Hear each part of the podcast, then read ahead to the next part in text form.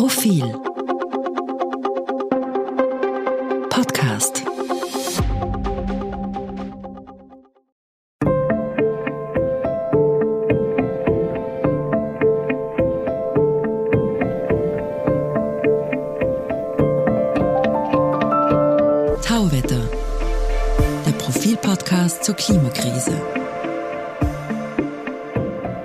willkommen, liebe Hörerinnen und Hörer, zu Profil Tauwetter, unserem Podcast zur Klimakrise. Mein Name ist Josef Gepp. Und ich bin Christina Hiptmeier. Es gibt sie noch immer, jene Menschen, die beim Wort Klimakrise an weit entfernte Weltgegenden denken, wo der Monsunregen halt ein bisschen heftiger und länger ausfällt als früher, aber das ist angeblich nichts, was uns hier in Europa, in Mitteleuropa groß tangieren müsste. Doch die Klimakrise hat Europa und Österreich längst erreicht. Ihre Auswirkungen lassen sich gut dokumentieren auch per Bild. Und genau das hat unser heutiger Gast gemacht. Äh, Sebastian Kühle hat die lokalen Orte der Klimakrise besucht und zu einem Fotoprojekt verdichtet. Über seine Beweggründe und Erkenntnisse wird uns heute hier erzählen. Herzlich willkommen, Herr Kühle. Danke, dass ich da sein darf. Ja, auch von mir ein herzliches Willkommen. Ähm, die erste Frage gleich einmal, wo waren Sie denn überall eigentlich? Wo war ich? Gar nicht weit weg von Wien hauptsächlich auch. Weinviertel war ich ein bisschen unterwegs, im Westen von Wien sowie im Osten. Dann dachte ich mir, ich müsste mal ein bisschen höher auf die Berge hinauf und mir einen Gletscher anschauen und habe mir den größten halt ausgesucht, der Großglockner auf der Hochalpenstraße. Die meisten Orte kannte ich einfach nicht, deshalb war so, ähm, ja, just doing und schauen, was da rauskommt. Und ja, gerade wenn man halt Fotos macht, ist es, glaube ich, ein bisschen herausfordernd, weil es geht immer um Lichtverhältnisse und wie nehme ich jetzt was auf und wenn ich jetzt, es war Hochsommer, ich habe zu viel Sonne, immer direkt drauf, keine Schatten, kein, also immer in der Sonne, ähm, war es ein bisschen schwierig manchmal, gerade an einem Tag. Oder ich war dann doch vielleicht am falschen Ort und musste dann halt an zwei Orten nochmal hinfahren, aber das war jeweils nur ein Tag oder so. Äh, Gab es denn irgendein Erlebnis oder ein Ereignis, das Sie bewogen hat, dieses Projekt in Angriff zu nehmen? Oder was waren da Ihre Beweggründe? Ich glaube, es war jetzt nicht so ein perfektes Ereignis oder ein großes Ereignis, wo ich denke, ja, das war's und jetzt muss ich das tun, sondern es hat sich so summiert. Äh, es war so ein bisschen auch Corona äh, wichtig dabei. Ähm, ich habe da ein bisschen verstärkt mit Fotoprojekten angefangen. Ähm, ich glaube, es ist auch spannend halt einfach für jeden zu machen, um ein bisschen mehr da reinzukommen. Es war so ein 365-Tage-Projekt. Mehr, also jeden Tag ein Foto machen, irgendwo rausgehen, ähm, einfach probieren, ausprobieren. Und auf der anderen Seite, ich glaube, ein paar Monate später war das dann so, da gab es halt wieder eins, zwei Berichte aus der Arktis und aus Sibirien. Ja, da sind wieder große Erkenntnisse, Gletscher sind abgegangen, irgendwie Methanlöcher oder verstärkt sieht man dort oder auch die Brände, alles ewig weit weg. Also es ist verständlich durch diese Bilder vermittelbar, aber ich habe keine persönlich keine Beziehung. Ich glaube auch Österreicherinnen haben jetzt keine wirkliche Beziehung zu Sibirien und Arktis.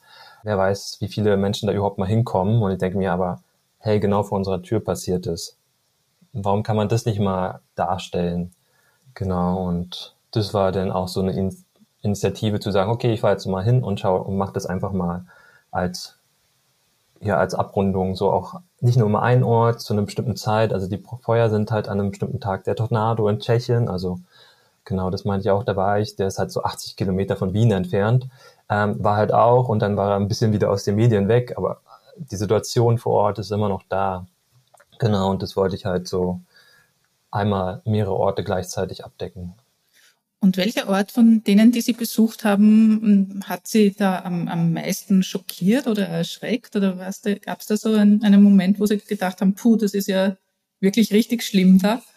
Ja, natürlich. Also gab es schon. Ich muss jetzt kurz überlegen, welches jetzt wirklich schlimm ist und auf welche Art natürlich auch.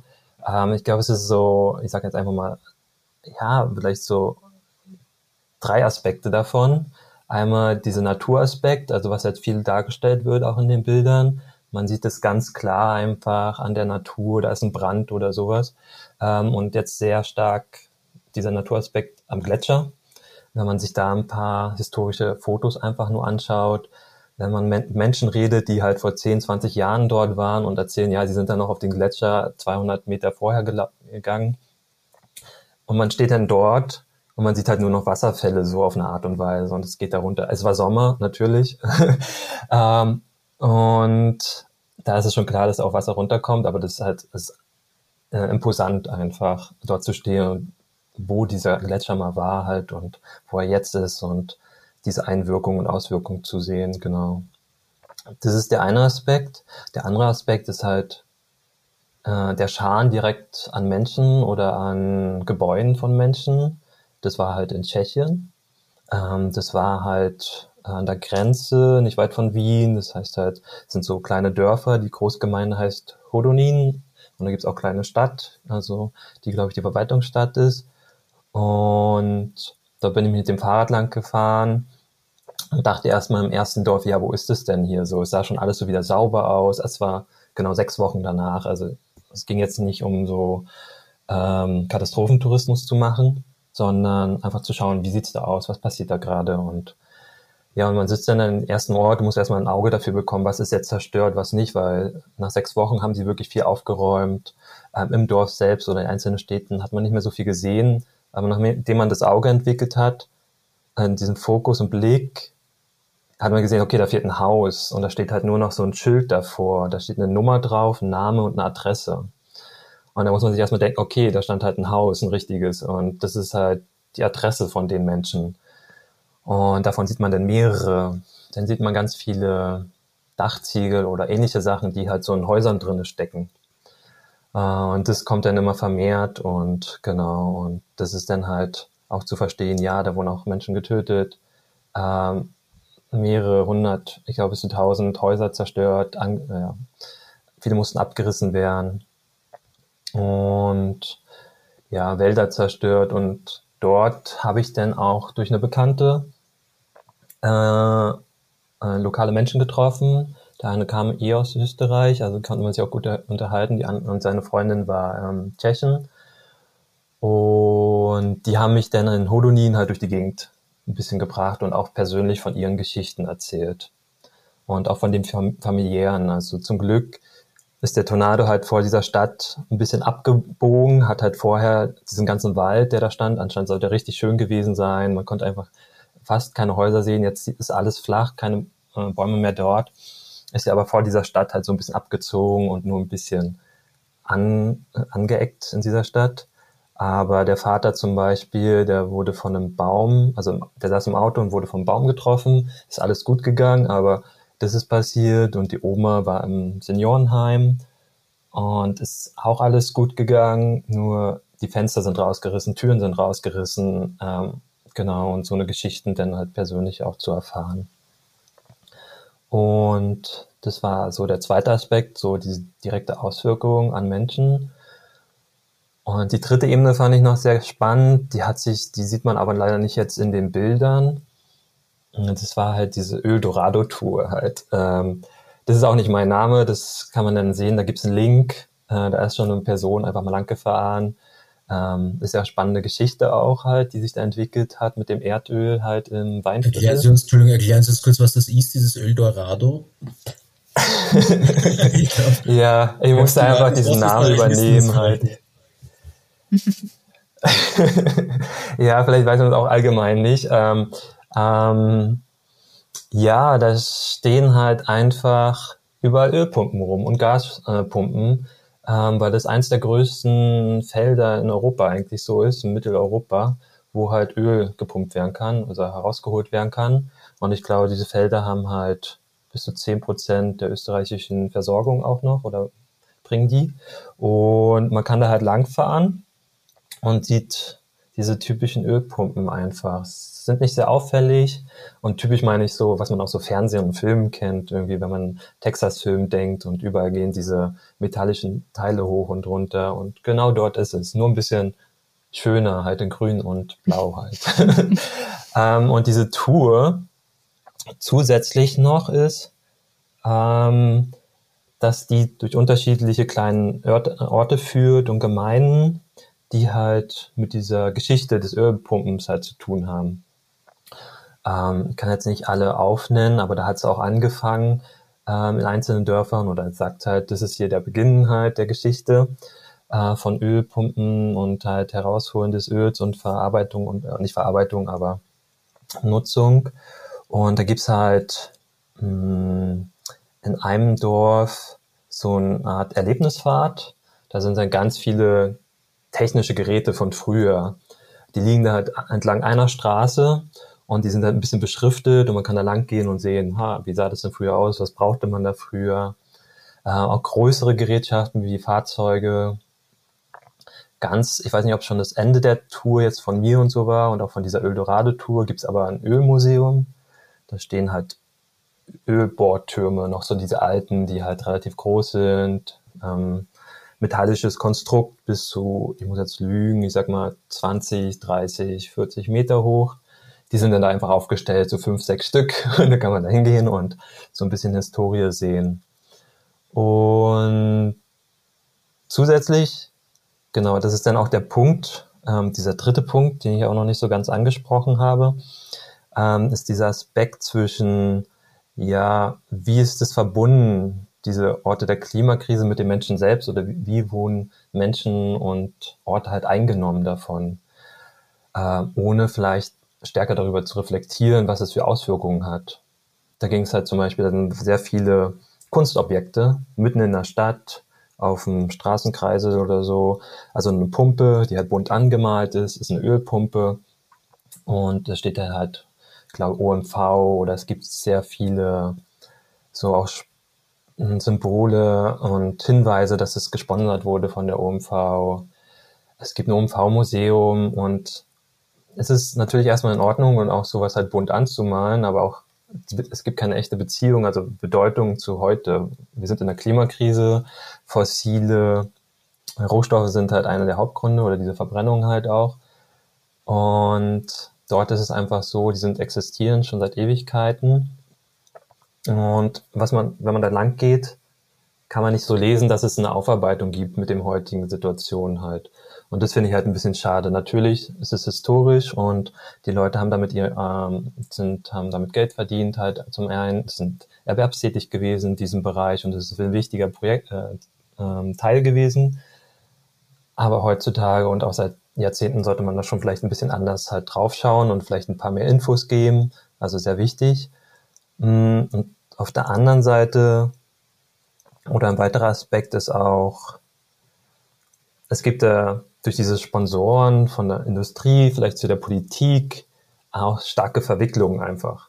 Also wo halt diese Industrie sich nicht unbedingt eingekauft hat, aber vielleicht ein bisschen äh, Interesse dort halt von der Politik gekauft hat und die Menschen dort halt ja nicht vielleicht aufbegehrt haben oder was weiß ich, aber und das ist auch ein Hemmnis für heute, warum vielleicht auch gerade in den Bereichen oder in den Gebieten ähm, ja ein bisschen, wie soll ich sagen, ja, es ist ein bisschen verantwortungslos gewesen von diesen un un äh, Unternehmen und von der Politik.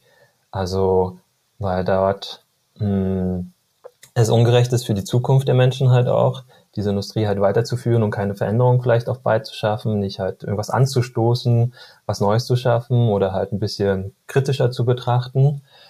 Und ja, die Menschen müssen einfach dort, dort, mit leben. Also ich habe Jugendliche gesehen in diesem Dorf, die sind da lang spaziert, die interessierten halt diese öltechnischen Teil natürlich ewig nicht mehr und kein anderer Mensch war da. Ich war so als einziger so ein bisschen da lang gefahren. Ähm, und das ist ein bisschen schade, ja. Und das ist diese dritte Ebene, die Verwicklung halt auch in örtlichen Strukturen, genau, und Verstrickung vielleicht Industrie und Politik, die man auch auf vielen anderen Ebenen natürlich sehen könnte und kann und sieht, ja. Jetzt äußert sich die Klimakrise teilweise in sehr bildstarken Dingen, sage ich mal, also der Tornado, die Verwüstungen durch den Tornado oder der, der Gletscher, wo man weiß, der war vor 30 Jahren noch riesig und jetzt ist er klein aber sie äußert sich auch in Sachen, die man eher schwerbildlich darstellen kann. Zum Beispiel, ich sage mal, einen trockenen Wald. Da muss man schon ein bisschen Experte sein, um das zu erkennen. Erkennen Sie jetzt, Sie sind auch ein Laie, einen Wald unter Hitzestress eigentlich? Ähm, genau, das ist halt auch ein spannender Aspekt, um vielleicht diese Klimakrise genau nochmal anders zu sehen, wie Sie auch gerade gesagt haben, mit diesen direkten und indirekten. Ähm, ich bin jetzt nicht unbedingt Laie, ich bin Holztechnologe. Okay. ähm, hab da auch deshalb sind vielleicht auch diese zwei Themen ein bisschen verstärkter mit Holz und Wald. Aber ich habe auch nur mit Holz zu tun, wenn er schon gefällt wurde. ähm, deshalb ähm, würde ich jetzt nicht direkt sehen. Ähm, genau. Also ich bin jetzt auch nicht so ein fokussierter Mensch, der halt jetzt durch den Wald geht und sieht, hey, da ist es trocken. Aber ich glaube, das sieht man auch ein bisschen an den Bildern, wenn man da schauen möchte, hm, dass auch viele Auswirkungen, falls die Bäume nicht sofort gefällt sind, äh, tote Stämme halt stehen. Und dann kann man sich vielleicht mal umschauen, wie sieht die Umgebung aus. Und Österreich hat gut gepflegte Wälder eigentlich. Ähm, da ist es eigentlich relativ klar, wenn da eine größere Lücke ist, vielleicht wo Stämme sind, dann ist da irgendwas passiert halt. Genau. Aber so richtig Trockenstress kann ich nicht erkennen, nein.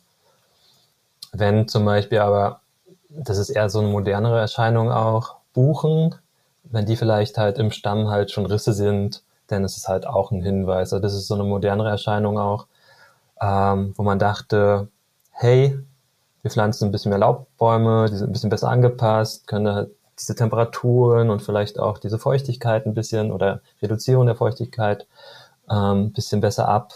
Aber diese Hitze ist auch für diese jetzt schon fast zu extrem und dann sieht man halt schon ein paar Risse und da könnte man sich auch denken, hey, das könnte vielleicht schon auch ein Trockenstress sein, so im Wienerwald oder so, aber genau, so ganz kann ich das auch nicht sehen und auch gerade bei diesem Wald und dem Bild, wenn man dahin, also um, ähm, bei diesen, ähm, da war ich auch, da muss ich jetzt lügen, wo ich bin, das ist bei Raps, genau, in der Nähe gewesen. Und das ist ein weites Feld, da ist halt schon wieder Wildgräser oder so angefahren. Denkt man sich, okay, ist eine Wiese, passt, äh, alles schön hier.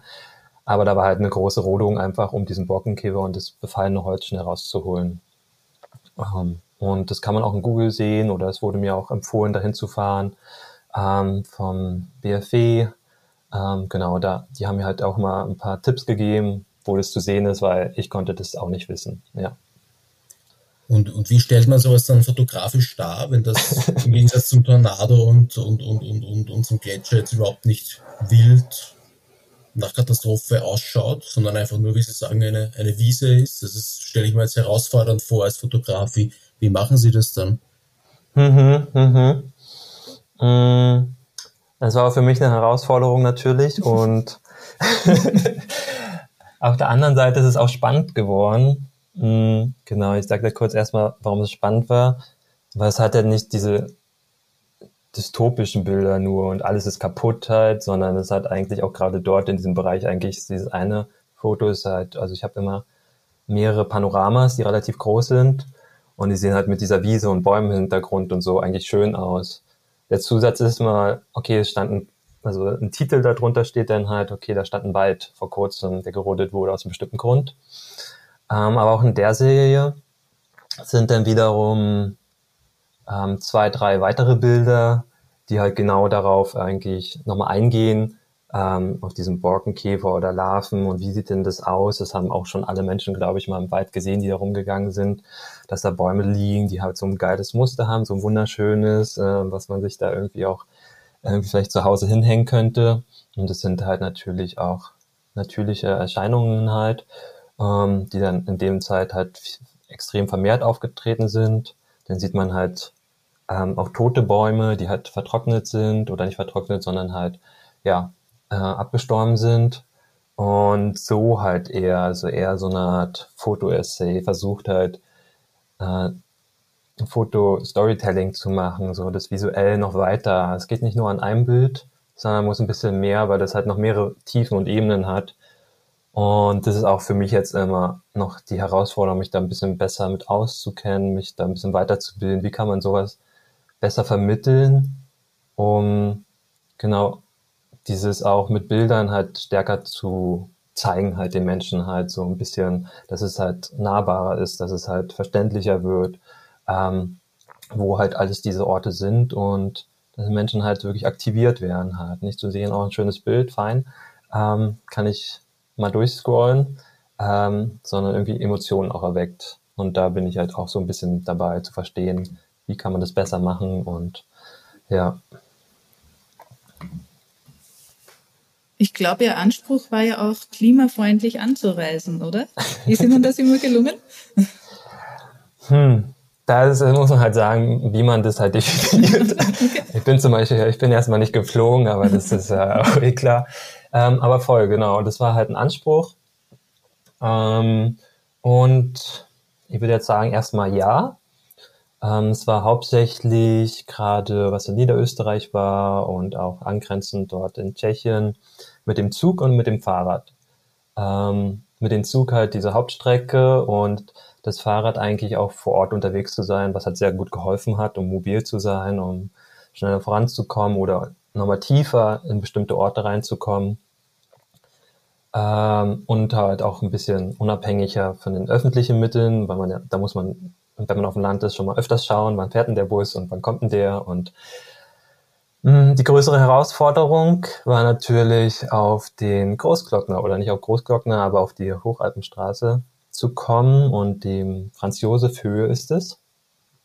Ähm, ja, ist sehr herausfordernd. Es gibt da keine richtige Verbindung. Ähm, da bin ich mit dem Bus gefahren, also von Salzburg aus und das war eher so eine Art ein Touristenbus, also mit so einem Ranger, der da hochfährt und die Leute auch wieder runterbringt. Ähm, genau, konnte man mitfahren und für mich war das dann der öffentliche von der Salzburger Seite gibt's halt keine öffentliche Verbindung so. Man müsste halt über Kärnten rüberfahren und das wäre dann von Wien mal wieder einmal außen rum nach Heiligenblut und dann, glaube ich, dort gibt's einen Bus. Das war die größte Herausforderung, hat geklappt. ähm, aber da könnte man noch viel machen, um vielleicht auch äh, ja, der Klimakrise voraus zu sein, halt diese ganze Mobilität dort an der Hochalpenstraße. Mhm. Und das fand ich schon interessant aber ein bisschen Herausforderung. Für mich hat es geklappt, habe mir ein bisschen Zeit genommen, war drei Tage oben. Ja, das hat gepasst dann. Und klimafreundlich, ja, der Bus halt, aber der war mit 30 Leuten voll. ja. Ähm, werden Sie das Projekt fortsetzen? Mm, genau, ich habe mir auch noch mal diese Bilder halt vorher angeschaut und denke, zu jedem einzelnen Bereich könnte man halt ein eigenes Projekt natürlich machen. Also auch für die Menschen da draußen, äh, have fun. ähm, ich werde nicht direkt halt an dem Bereich weitermachen. Aber ja, ich habe mir jetzt vorgenommen, einmal im Jahr sowas zu tun. Und ich glaube, was noch nicht so ganz erwähnt wurde, mh, hm, ich wollte erst gar keine Ausstellung machen. ähm, das kam dann so in diesen zwei Wochen. Jetzt habe ich diese schönen Fotos. Was mache ich jetzt damit? Und wie kann ich den halt anderen Leuten zeigen? Und da habe ich gesagt, okay, einmal im Leben sollte doch jeder mal eine Ausstellung gemacht haben. ähm, Mache ich mal eine. Äh, äh, mir ein bestimmtes, auch wieder eine bestimmte Zeit gegeben. Ende Oktober sollte es fertig sein, sonst ja, es ist zu spät und äh, das ausgearbeitet. Und es war aber auch wieder so die Idee, hey, es kann nicht nur diese dystopischen oder ein bisschen deprimierenden Bilder zeigen, sondern es braucht eine Geschichte außenrum oder es braucht ein bisschen Erklärung wieder. Klimakrise kann man nicht einfach sagen, äh, das ist CO2, das muss weg und schon passt alles. Deshalb gibt es ja auch zwei andere Bereiche, also die Ursachen nochmal ganz kurz angerissen und auch wie man aktiv werden kann. Und wie ich weitergehen möchte, ist halt, ich habe mir jetzt eine Ursache rausgenommen oder eins, zwei und möchte die Themen mit der Klimakrise nochmal ein bisschen näher betrachten oder versuchen umzusetzen. Und ja, ich glaube, ich hätte mir ein eigenes, einfaches Thema suchen sollen. genau. Wo war diese Ausstellung und wo kann man diese Fotos mhm. weiter sehen, wenn man will? Die Absicht war es halt auch mit dieser Ausstellung, ähm, die Leute zu erreichen. Also wie gesagt, ich hatte diese Fotos, digital kann man alles hochladen und jeder kann halt schauen, was so passiert ist. Ähm, aber ich denke, öfters erreicht man diese Menschen nicht und deshalb sollte es im öffentlichen Raum stattfinden. Ähm, ich wohne im 15. Bezirk in Wien und dachte mir auch, das lokal zu machen.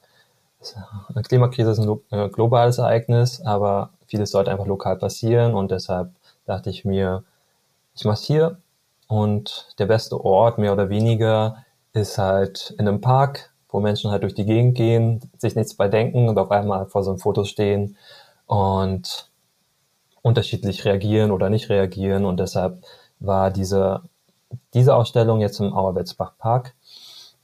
Und drei Tage lang hingen die Fotos dort äh, mit diesen anderen zwei Bereichen.